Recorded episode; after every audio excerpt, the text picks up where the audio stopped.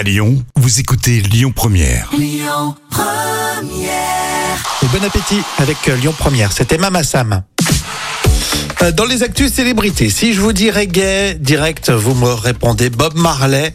Eh bien, la famille Marley Jam est en deuil. Oui, triste nouvelle dans le monde du reggae. Le chanteur Joe Mercer Marley, euh, le petit-fils hein, de, Bob Marley, Mhm. a été retrouvé mort dans sa voiture à l'âge de 31 ans. Il aurait succombé à une crise cardiaque. Très jeune. Oui, alors un drame qui frappe à nouveau la famille Marley parce que son, et son entourage proche, puisque quelques mois seulement après la disparition de Lee Scratch Perry, qui était le producteur de Bob Marley, et ensuite il y a eu le décès de Bunny Wailer, qui était un membre fondateur bah, du groupe euh, The Wailers. Ah ouais, le groupe de, de Bob Marley.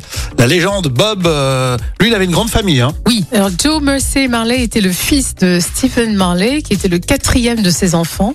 Et au total, Bob Marley a reconnu 11 enfants de cette relation, dont 5 enfants avec sa femme Rita, euh, bien que deux d'entre eux ne soient pas de lui. Oui, c'est ça, ça- compliqué, Donc on retient qu'il y a quand même 11 enfants, euh, au, au moins. au moins.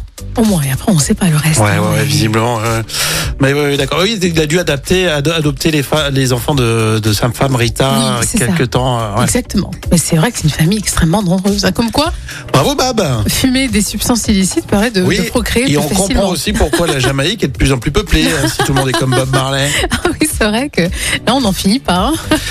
Allez, dans un autre registre, on va écouter Zawi ex Thérapie Taxi avec euh, le titre Laissez aller ton corps. C'est dans un instant sur Lyon Première.